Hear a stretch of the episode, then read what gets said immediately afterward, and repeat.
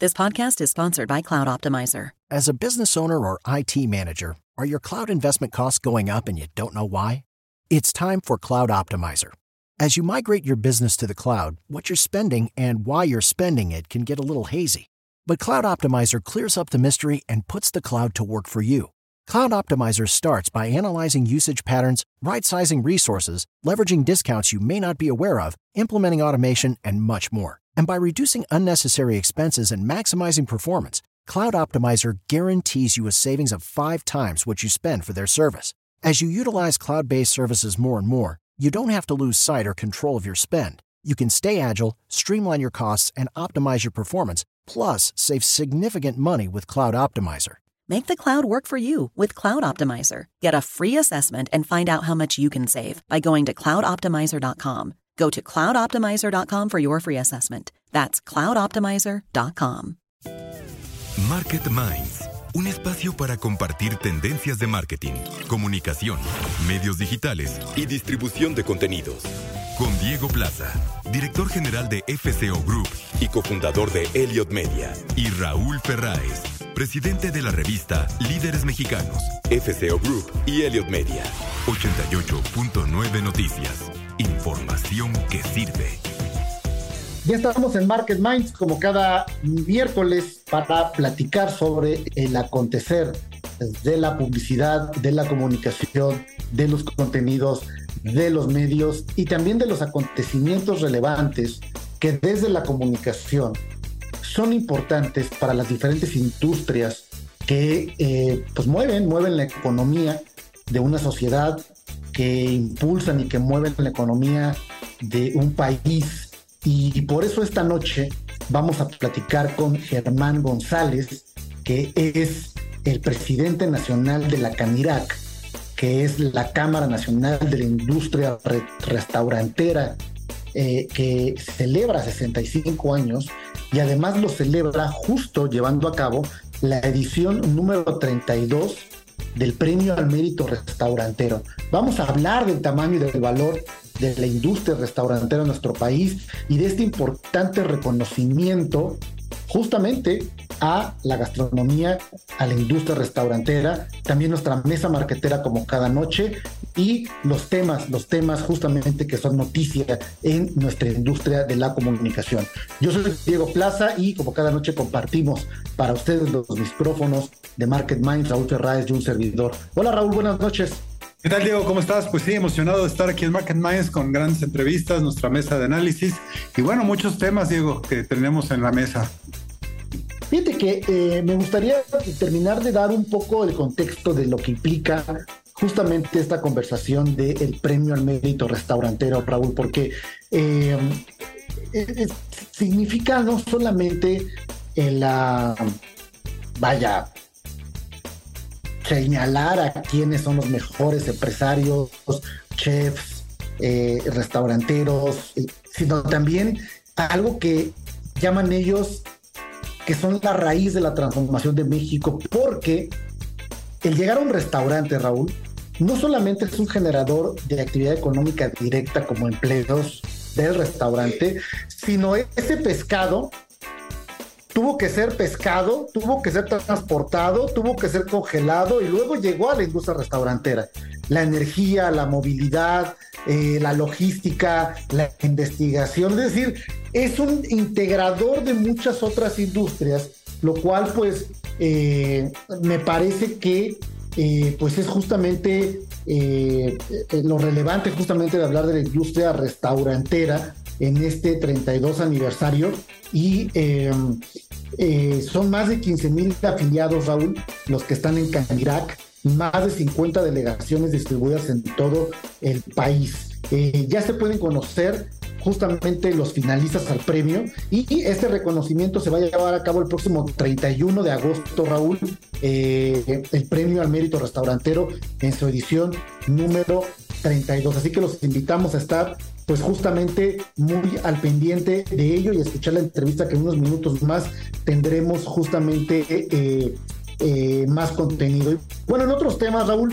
Eh, hay, hay, algo que decir también importante. Yo, yo creo que si, hoy, si hay un país que tiene una cultura culinaria rica y poderosa a nivel global es México y, muy reconocida por, por todo el mundo, ¿no? ¿no? No hay quien hable de México que no se refiera a, la, a la, comida Y hay que decir que eh, hoy en día, con la explosión también del turismo y todo, en casi todas las ciudades de México al que vayas hay una oferta gastronómica brutalmente rica, sofisticada o, de lo más, eh, digamos, informal, pero, pero con gran sabor, ¿no? Vas a, a cualquiera, hay grandes restaurantes en Los Cabos, hay grandes restaurantes en, Tulum, en la Riviera Maya, hay grandes restaurantes en muchos destinos turísticos importantísimos en México y, no se diga en la Ciudad de México, ¿no? Yo creo que la Ciudad de México es una de las capitales del mundo con una oferta de restaurantes como pocas eh, ciudades tal vez comparadas solo con, solo con Nueva York, Londres, Tokio, ¿no? De, donde realmente eh, la cultura culinaria es brutal en este país, ¿no? Y, justamente ahorita que mencionabas ello, eh, la, mucho, mucho del impulso de compra en el turismo para ir a un destino es a veces los restaurantes y las experiencias gastronómicas que vas a vivir y luego entonces eliges por qué ir a ese destino. Hay mucha gente que así lo decide y eso es un detonante justamente de otra industria llamada justamente el turismo, Raúl. Y bueno, como, como mencionaba, eh, eh, bueno, esta red social, antes Twitter, eh, ahora llamada X, lanza un programa, Raúl, de reparto de ingresos para creadores de contenido, en el que, bueno, pues te brinda una oportunidad de monetizar, de ganar dinero. La plataforma ha lanzado oficialmente este reparto de ingresos por anuncios de creadores, permitiendo a los usuarios compartir los ingresos generados por las impresiones de anuncios en las respuestas a su contenido. Eh, eh, de manera conceptual es que sea una red o una plataforma que abra sus esquemas de monetización a aquellos que participan en ella, que anteriormente no lo tenían más que para el anunciante, justo en el tweet patrocinado, pero ahora para los creadores que generen interacción en sus respuestas. ¿Qué opinas, Raúl? Pues sí, la verdad es que eh, Twitter es una enigma ahorita. ¿Qué va a pasar? ¿No? Eh, está cambiando sus modelos. Eh, el otro día, la semana pasada, justo en la mesa de marquetera de Market Minds con, con Sebastián y, y Claudio, Sebastián decía algo que tiene razón y, decía, pues el, cuate que está ahí atrás es un genio, ¿no? Y todo lo que ha hecho le ha salido bien, ¿no? Vende hoy en día un millón de Teslas al año, SpaceX es un fenómeno, este, lo que está haciendo, o sea, eh, eh, entonces, pues creo que hay que dar el beneficio de la duda, ¿no? O sea, yo, a mí me parece que no es lo más inteligente lo que están haciendo, la verdad, pero pues Elon Musk es Elon Musk, Diego, y habrá que ver cómo, acaba de reinventar eh, Twitter y, seguramente alguna sorpresa nos traerá, ¿no? El, el justamente el, la inteligencia artificial, que creo que es como un concepto con el que hace él se ha pronunciado eh, en controversia, no, sé si a favor o en contra, pero en controversia yo diría, eh, pues sigue avanzando Raúl, está revolucionando el servicio al cliente mejorando las ventas. Eh, creo que hoy justamente, eh, por ejemplo, los chatbots hoy cada día son más inteligentes en el sentido de la conversación, en el que a mí en lo particular sí ya me ha pasado, lo tengo que reconocer, conversaciones justamente de asistentes virtuales en las que podría no pensar que es un asistente virtual y que, sí es una persona. Eh, en el sentido de la anticipación, la respuesta lógica, el tono de mensaje, el lenguaje, en el que dices, estoy hablando con una persona y no es un asistente virtual. Entonces, creo que eh, va a llegar un momento en que ya esa pregunta no va a ser fácil que la respondas y a lo mejor simplemente no importa, Raúl. ¿No? Como que todavía le damos una importancia a pensar en, ¿será una persona? ¿Será un robot? De pronto, hookers.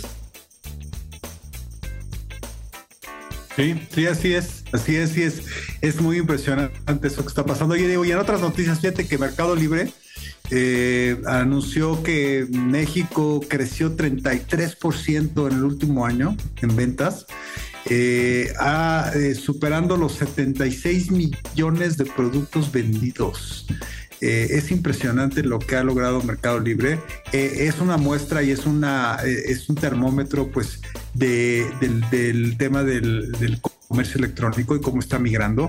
Eh, estaría interesante saber eh, algunos otros números de otras empresas que le están metiendo mucho el comercio electrónico, sobre todo Walmart y algunas tiendas que están haciendo esfuerzos grandes, cómo está migrando realmente el comercio electrónico. Pero lo que sí yo no tengo duda, Diego, no sé si tú, es que eh, este es un tema también generacional, ¿no? Yo oigo y veo a muchos jóvenes que ya a ningún precio quieren ir a un supermercado, ¿no? O una tienda, o sea que ya la comodidad de pedir todo en línea y que les llegue a sus casas, probárselo y si no les gusta Eh, y yo creo que eso va a ser algo que va a ser muy común en, el futuro. Entonces, pues Mercado Libre, no, no sé tampoco cómo vaya con respecto a Amazon México, pero es un fenómeno Mercado Libre, ¿no? Este, es la región que mejor le ha ido en el último año en, todas sus operaciones.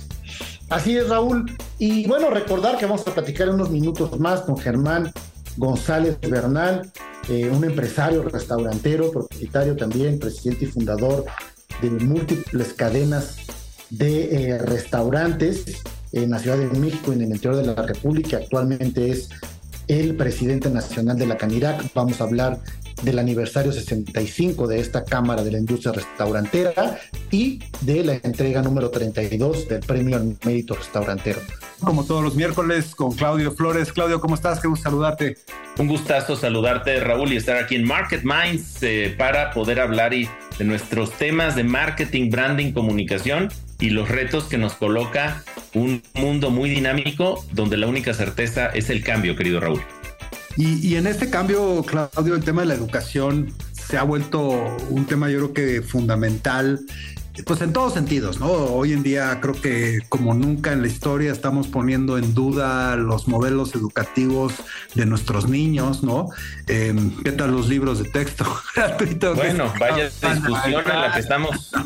Este, generaciones enteras que se están educando más por las redes sociales y por la web que por sus maestros en un salón de clases, ¿no? Por la deficiencia que hay en, miles de cosas y por las nuevas formas de consumir contenido de estas audiencias. Y, esto pues eh, nos pone como humanidad, yo creo que ante un gran reto, ¿no, Claudio? De, justamente encontrar esos modelos de, de educación que nos lleven realmente a a, aprender de fondo y que ese aprendizaje obviamente tiene como objetivo fundamental pues eh, pues hacer las cosas bien, ¿no? Y tener la mayor eh, posibilidad de éxito en las cosas en las que hagamos. Y en el mundo del marketing, pues no, no, no, nos, no nos salvamos de eso, ¿no? Yo, yo estudié comunicación, Claudio, y hoy en día, digo, obviamente salí hace ya muchísimos años de la carrera, pero hoy en día no me acuerdo de nada de que haya yo aprendido en la carrera que me sirva eh, en la realidad en el que estamos viviendo. Pero yo creo que un chavo que salió hace cuatro o cinco años podría decirte lo mismo, ¿no, Claudio? Lo mismo. Así es. Mira, Raúl, yo también estudié comunicación como tú eh, y una de las cosas que recuerdo que nos enseñaban en teoría de la comunicación era el modelo de, de Laswell, el de Harold Laswell de la comunicación, que fue el primer teórico que trató de elaborar en un solo modelo cómo funcionaba la comunicación y creó este, este modelo de cinco elementos de la comunicación, emisor, mensaje, receptor, medio, canal y efecto, ¿no? O sea, quién dice qué, a quién, por qué canal y con qué efecto. Y el problema es que hoy la comunicación está tan heterogénea, diversa, eh, donde cambian, a veces, Raúl, tú eres productor de contenido, pero a veces eres conductor de contenido, a veces eres medio. Y entonces sí cambió mucho la realidad y pareciera que lo que nos enseñaron en la escuela pues ya quedó superado. Al final sí está ahí, digamos, el marco teórico, analítico, crítico que nos sirve, pero tienes toda la razón en señalar que hoy nuestra industria del marketing, la publicidad, la comunicación es muy distinta a la que al menos yo estudié eh, por ahí en los 90 en la UAM Xochimilco cuando me enseñaban este, todas las teorías de la comunicación, pero lo dices bien, yo creo que hoy el reto es que eh, el marketing, las personas que nos dedicamos a hacer comunicación, branding y marketing, tenemos que aprender prácticamente todos los días, Raúl, nuevas prácticas, nuevas métricas, nuevas estrategias para poder conectar marcas con sus audiencias o consumidores. A mí me parece, Raúl, que uno de los retos que tenemos hoy es precisamente eh, pues, eh, aprender como una capacidad permanente. Solo por ponerte un ejemplo, Raúl, hace un año no estábamos discutiendo de los efectos de la inteligencia artificial en el mundo de la comunicación y hoy estamos, bueno, te diría yo, este, hiperconcentrados en los efectos que va a tener esa tecnología en todos los procesos de comunicación, marketing y branding. Ahora, el problema más grave, eh, Claudio, yo creo, es que todos vamos atrasados. ¿no? Los que necesitamos aprender vamos atrasados, pero los que se supone que deberían de enseñarnos también van atrasados, años luz, ¿no?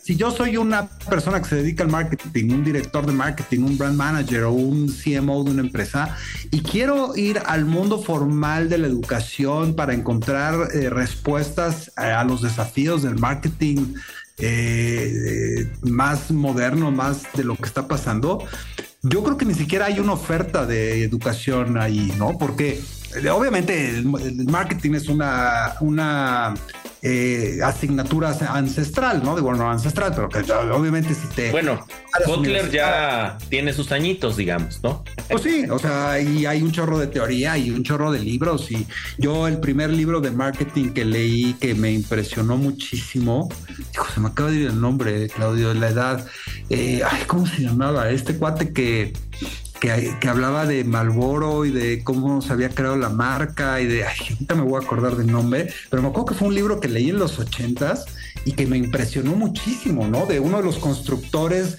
de toda esa época del marketing en Estados Unidos, de Malboro y de McDonald's y de estas primeras marcas que empezaron a impactar en las audiencias de forma ya no solo mercadológica, sino emocional y social, que generaron fenómenos impresionantes en los 70s, en los 60s, ¿no? Eh, y, bueno, sigue habiendo mucho material y mucha información acerca del marketing, pero ¿qué, ¿qué dirías tú que necesitas hacer hoy en día para estar al día en los temas de marketing de una forma más sistemática, Claudio, más formal, digamos, no, no solo lo que oyes, no solo lo que enteras, no solo lo que ves por ahí en un artículo, sino de realmente una formación en un pensamiento de marketing moderno. Mira, yo creo que lo señalas muy bien porque los retos de la academia es eh, estar al día y a la vanguardia conforme a lo que sucede eh, ya en las plataformas sociales, en las redes digitales, en el mundo de la, digamos, de la de la comunicación, ¿no? Eh, y me parece que ahí parte de los retos es entender primero que con la pandemia, Raúl, pues cambiaron cinco cosas profundas, ¿no? En la sociedad. Cómo socializamos, cómo consumimos, cómo nos entretenemos, cómo trabajamos, pero también en esta materia cómo estudiamos, cómo nos educamos, cómo nos formamos como profesionales capaces de implementar estrategias de marketing, comunicación para conectar con audiencias. Y hoy tenemos, diría yo, cinco retos, Raúl.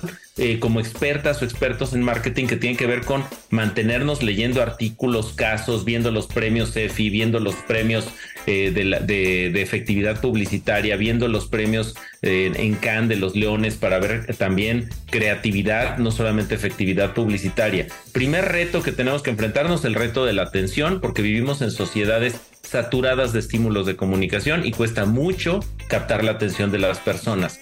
Dos, el reto de la segmentación. Ya no queremos productos para todos, sino queremos productos hiperpersonalizados, contenido personalizado. Hay nuevas grupalidades como las generacionales. Entonces ahí están esas comunidades de segmentadas o nano segmentadas que tenemos que atender. Tercero, el reto de la relevancia, de realmente crear contenido importante, útil. Ustedes lo saben muy bien, eh, querido Raúl, en, en Elliot Media, este, porque crean contenido para generaciones eh, millennials y centennials y saben el reto que implica dar contenido que sea atractivo y que realmente tenga atracción. Cuarto reto, ¿no? El contexto comunicacional, estamos en un contexto de fake news, de posverdad, y en ese sentido, eh, emisores serios como ustedes, Raúl, desde líderes o, desde Elliot Media, tienen que cuidar esas reputaciones para poder ser, seguir siendo creíbles y relevantes para las audiencias más jóvenes. Y finalmente, el reto del contexto nacional, que tú lo sabes muy bien, Raúl, que pues es un contexto retador, complicado, está cambiando, se están transformando los modelos de negocio las realidades también político y sociales del país.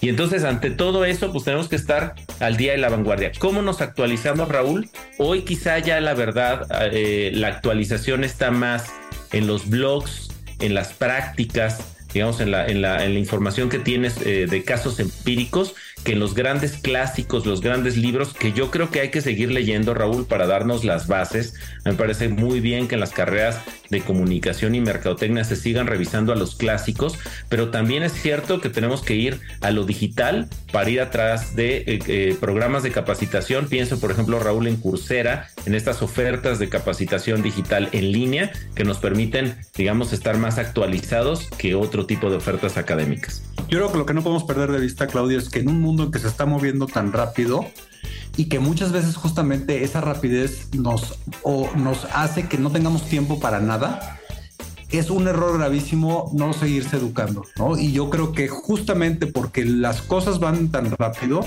creo que hay que tomarse un tiempo como eh, profesionista del marketing en, leer, en educarte, en, entender otras tendencias, en, saber qué está pasando, porque si no, eso va a hacer que la línea de la velocidad, como, como van las cosas, pues te rebase, ¿no? Entonces, creo que la gran moraleja de, de esta mesa, Claudio, es hay que educarse eh, más en, temas de marketing, ¿no? Exactamente, hay que mantenernos actualizadas, actualizados y vigentes, querido Raúl, porque si no, el camarón que se duerme, decía mi abuela, se lo lleva la corriente. Súper. Claudio, pues gracias por estar con nosotros como todos los miércoles acá en la mesa de Market Minds. Te lo agradezco y nos vemos la semana que entra. Nos vemos la próxima semana.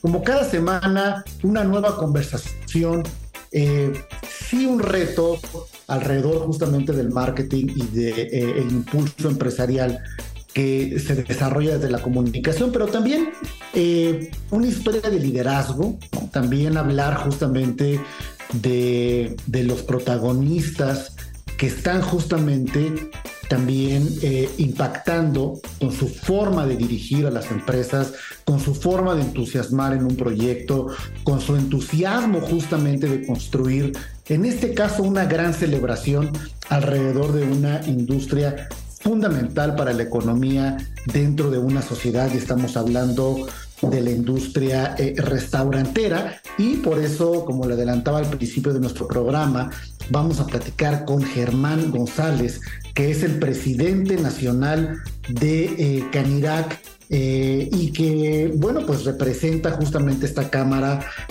a la industria de restaurantes y alimentos condimentados. es una organización empresarial de carácter nacional que justamente no solo integra, educa, promueve, defiende los intereses de los establecimientos que venden y preparan alimentos, más de 15 mil afiliados más de 50 delegaciones eh, distribuidas en toda eh, nuestra, nuestro territorio, eh, en nuestro país. Y bueno, Germán González es el presidente nacional de Canirac. Y dentro de los verbos implican justamente la razón de Canirac, decía, integra, educa, promueve, pero agrego ahora celebra, celebra y reconoce. Y por eso es que se lleva a cabo desde hace 32 años el premio al mérito restaurantero, el galardón de más alto prestigio para el sector gastronómico. Germán, muy buenas noches, bienvenido a Market Minds. Muchas gracias, Diego. Encantado de estar ahí con ustedes en su programa y pues muy contento de poder hablar de este reconocimiento que se hace a lo mejor a, la gente que ha transformado y ha construido este Estamos hablando de 32 ediciones, de 32 años, definitivamente en una acumulación de historias y de tiempo verdaderamente que podríamos decir inclusive que es una forma de contar la historia de México a través de sus sabores y a través de los líderes justamente de la gastronomía. ¿Cuál es el objetivo eh, justamente de llevar a cabo este premio al mérito restaurantero, Germán? Lo dijiste bien, Diego, es reconocer es reconocer trayectorias, es reconocer esfuerzos, es reconocer es reconocer eh, pues eh, todo, todo un, grupo de profesionales que están haciendo pues y poniendo en alto la gastronomía en el país y sin duda eh, pues eh, no hay mayor orgullo y mayor anhelo que, que tus pares te reconozcan cuando estás haciendo bien las cosas. Ese fue el objetivo de, empezar con este premio hace, como bien dices, 32 años, esto va a ser 33 edición. Pues sin duda lo que estás buscando es, eh, pues justo o dar a conocer esos esfuerzos individuales, a veces colectivos, que, hacen que los restaurantes sean parte de la vida emocional, parte de nuestras clientes cotidianos en tantos eh, aspectos de nuestras vidas, desde los negocios, desde las relaciones, ahí nos enamoramos, ahí este, vamos con los amigos, ahí celebramos. Entonces, eh, pues es esto, justo dar a conocer, es eh, como cámara, tenemos que mostrar estas trayectorias y labores que hacen, que hacen nos hacen orgullosos. Y tiene, y tiene, eh, sin lugar a dudas, Germán, un impacto multiplicador, porque eh, no solamente reconoces y bueno, eh, los que están en el proceso de selección, de nominación y los ganadores viven la experiencia del premio, pero también inspiran a muchos más restauranteros, a muchos más eh, protagonistas de la industria, a querer el día de mañana ser mejores y estar ahí. Entonces creo que también tiene un efecto multiplicador. Ahora, a lo largo de estos 30 años, eh, y, quizás eh, pudiera haber algunas constantes o no, pero ¿cuáles dirías tú que son las características de aquellos quienes ganan el premio al mérito restaurantero? Es decir, cuáles son esos rasgos, pues llamémosle sí, de liderazgo empresarial, artístico, de talento emocional, y cómo justamente se seleccionan a los ganadores. Pues mira, eh, sin duda el, el, amor y la, pasión por el, del trabajo, amar lo que hacen, ese, yo creo que ese es como que el denominador que encontramos en todos los galardonados eh, la innovación, la disciplina operativa, el asumir, asumir riesgos, el saber que, que son negocios que, no son para un, para un día, son negocios que van a estar ahí durante el tiempo, van a acompañar. Eh, todos tenemos nuestro restaurante favorito, nuestras historias, pues es justo eso, ¿no? Sabes que te vas a, vas a montar un negocio que lo tienes que hacer bien todos los días, porque esa es la constante que, hace que la gente regrese y hace que la gente vaya para buscar algo en específico, un platillo, un espacio, un, ambiente, una atmósfera, ¿no? Entonces, eh, yo diría que la pasión, la innovación, la disciplina y el bien, bien hacer son, son eh, como que el primer denominador. Eh, y, y, sí son historias que inspiran, o sea, un, un, un, joven que conoció que iba con su papá a un restaurante y después decide tomar el camino de, la gastronomía o incursionar en este negocio, pues, siempre anhela buscar esos restaurantes que son icónicos, que inspiran y que de alguna manera transformaron el, panorama en, su ciudad o en su país, ¿no? Justo es eso, es, es, tener estos modelos de, de, empresarios, esos modelos de chef, de, mujeres, que son las que nos inspiran para, para emprender, ¿no? Y eh, con el tiempo, pues hay historias lindísimas donde una gran chef que gana un premio, te cuenta que su familia, su abuela tenía un negocio y que había ganado un premio y que ella decidió que quería y, iba a ganar para sí misma. Y entonces esas son las historias justo que describes, ¿no? Que hacen que, que sea el orgullo y las ganas de hacer bien las cosas. ¿Cuál es el proceso justamente de selección de los nominados, de votación de los ganadores, el análisis? cualitativo, cuantitativo, cómo empieza y cómo se va estructurando para llegar a los ganadores. Mira, son dos grandes, eh, son dos grandes rubros. Primero, eh, para poder comparar y poder hacerlo anualmente, pues dividimos eh, por categorías los restaurantes. Entonces, buscamos hacer categorías que sean de alguna manera pues comparables en, en, cuanto a si es comida mexicana, pues comparemos restaurantes de comida mexicana, comparemos de restaurantes de comida extranjera, eh, si vamos a premiar a un, a un operador o a un director de cadenas de restaurantes.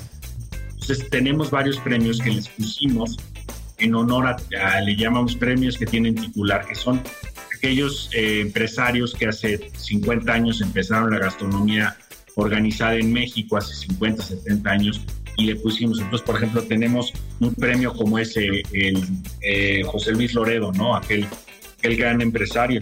Entonces, él es cocina mexicana. Eh, Gunther Maurager, cadenas de restaurantes. César Balsa, restaurantes en hoteles. Antonio Ariza, Candanilla, para las especialidades extranjeras. Él era español y vino a México y usó patria, ¿no? Valentín Díez a la innovación. Entonces tenemos categorías eh, para darle a diferentes eh, restaurantes. Después tenemos las que van a las personas, no es a la chef del, al chef del año, estamos hablando del restaurante, eh, el chef joven del año, las cocineras tradicionales y así construimos varias categorías. ¿Qué es lo que se hace? Se hace una convocatoria nacional.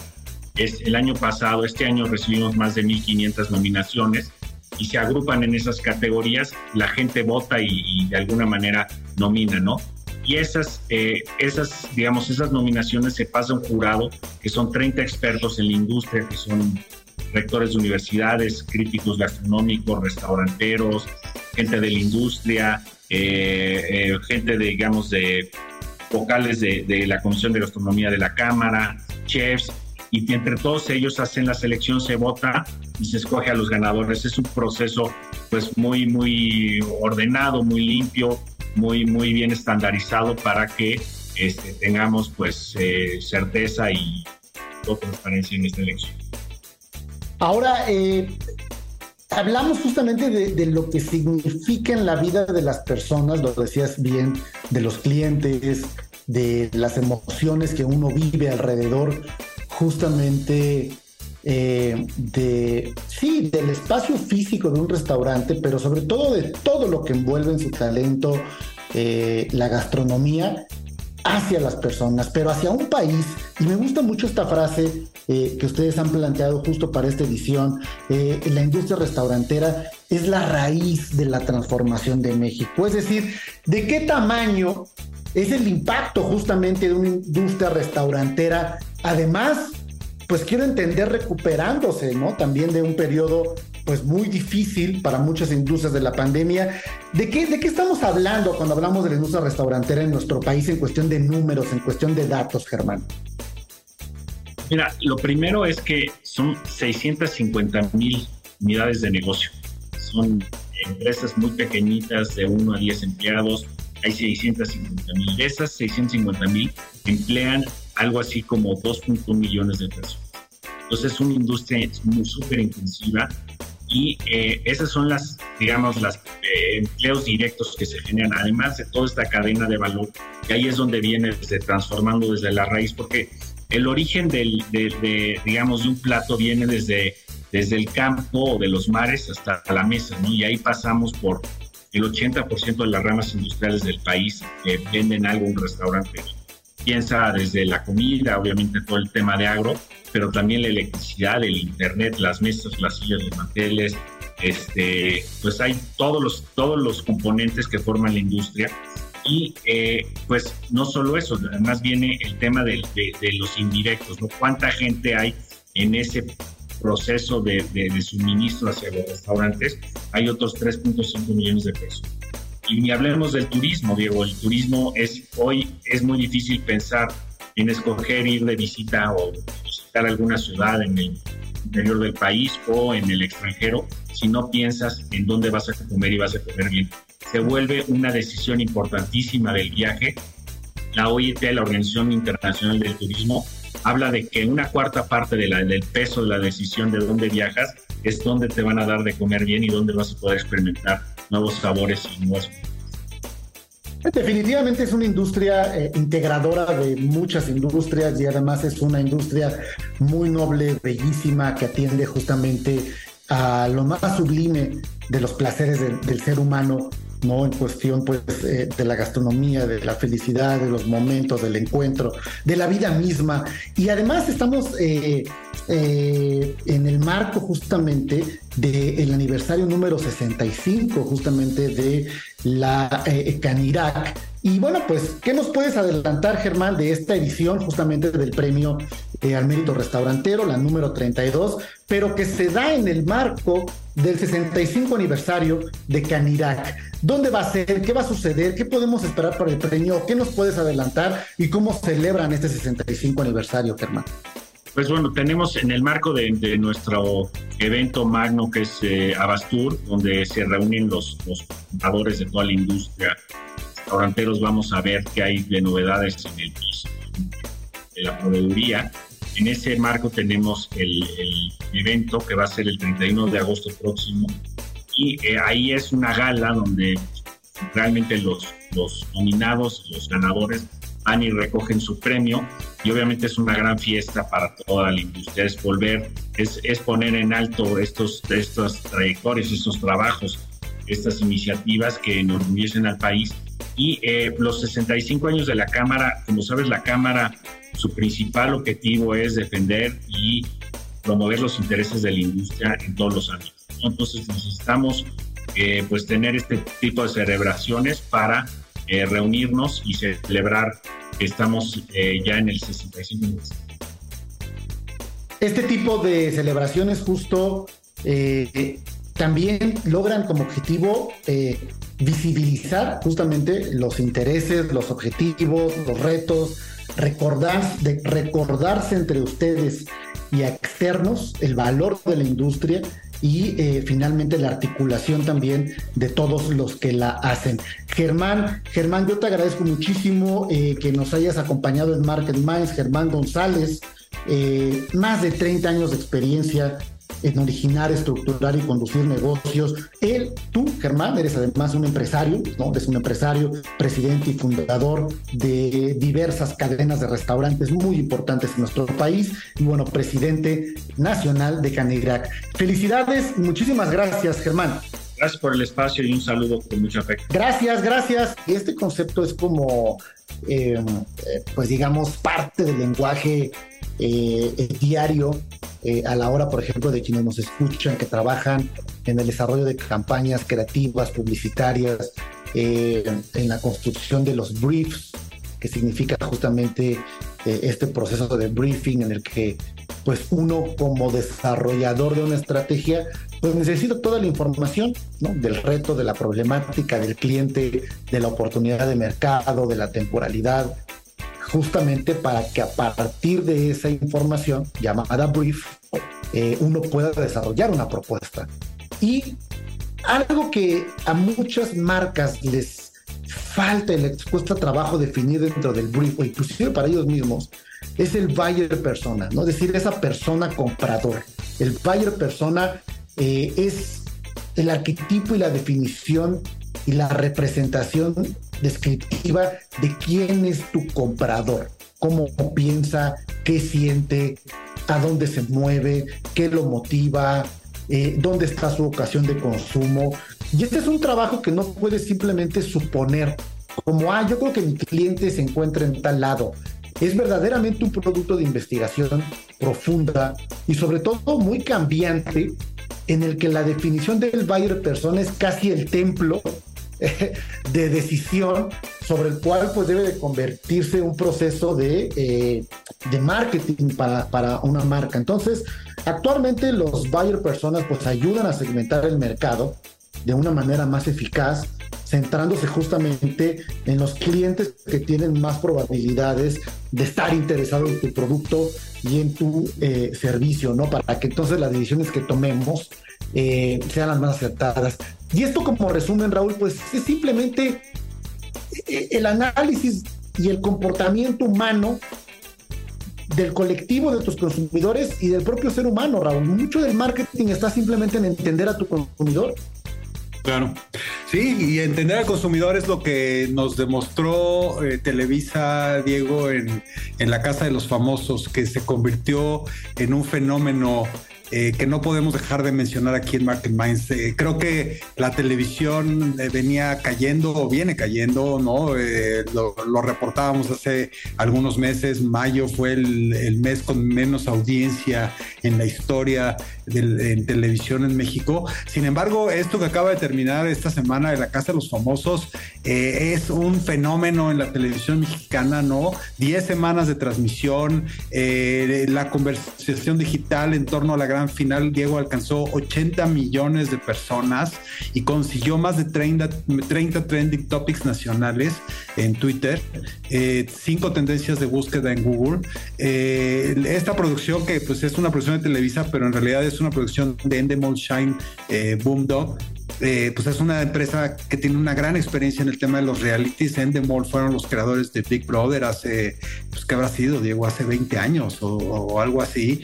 Y, bueno, pues la verdad es que sí, hay que reconocer, eh, Televisa se, se hizo un hitazo, ¿no? Galilea Montijo como conductora principal, o sea, juntó un gran elenco, entendió bien a los personajes, eh, se dice que las últimas 10 semanas eh, más de 530 personas trabajaron en el proyecto, ¿no? Con las audiencias, o sea, se aventaron una gran producción y, bueno, lograron un, impacto realmente muy importante, 133 millones de votos, que, es lo que se dio el domingo pasado en la final, y es la mayor cifra de votos en un reality show en la historia de la televisión eh, mexicana. ¿Cómo, ¿Cómo explicas mercadológicamente el fenómeno eh, que generó Televisa con la Casa de los Famosos?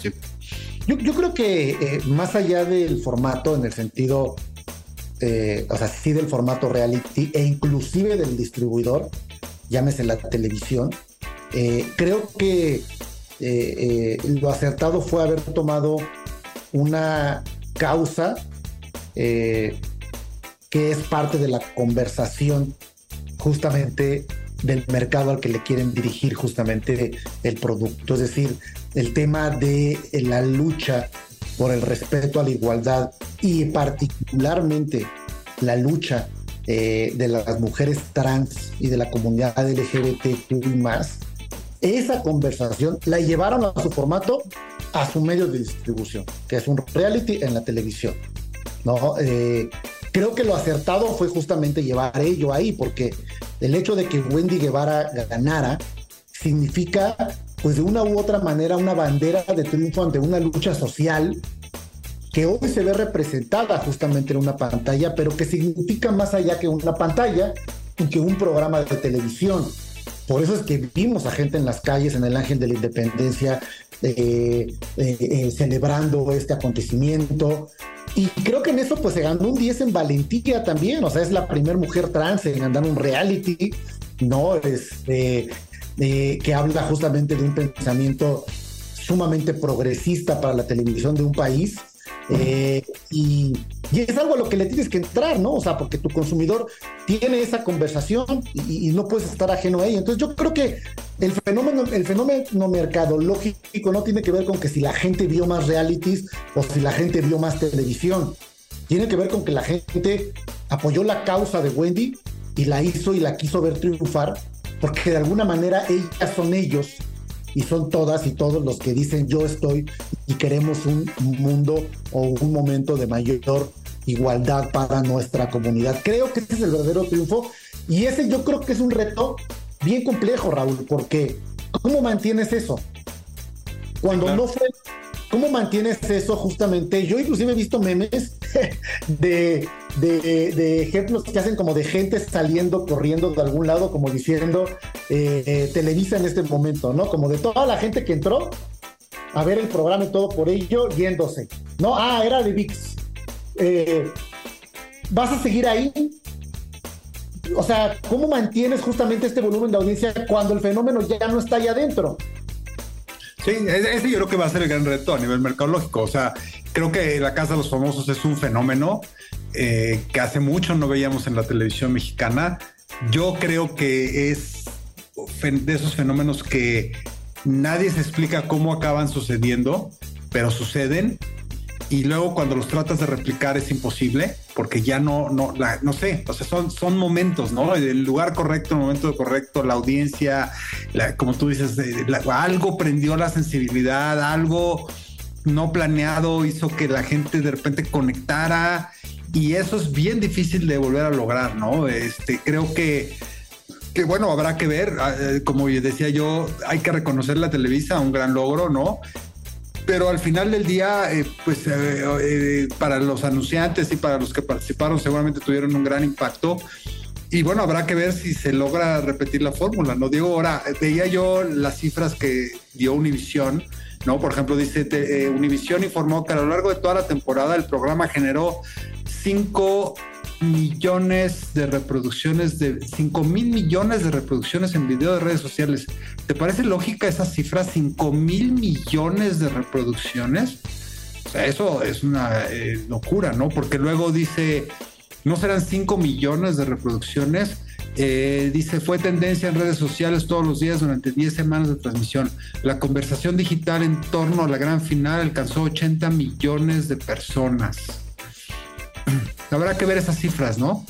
Sí, y, yo vuelvo a lo punto, o sea, eh, Wendy Guevara ya existía en redes sociales antes de la Casa de los Famosos. O sea, no, no, se generó un personaje ahí. O sea, ella ya era famosa y ya representaba algo en el mundo digital. Lo que hicieron fue agarrar ese fenómeno que ya le pertenecía a la gente en redes y llevarlo a una casa y a un reality de la televisión. Pero yo creo que ese es el mérito para mí, la valentía de entrar en esa conversación. Pero bueno, Raúl, se nos acaba el tiempo. Ha llegado el momento de despedirnos y bueno, nos vemos el próximo miércoles en punto de las 9 de la noche. Aquí nos escuchamos en Market Minds en 88.9 Noticias. Que pase excelente noche. Usted que nos escucha. Nos vemos, Raúl. Nos vemos, Diego. Que te vaya muy bien. Esto fue Market Minds un espacio para compartir tendencias de marketing, comunicación, medios digitales y distribución de contenidos. 88.9 Noticias. Información que sirve.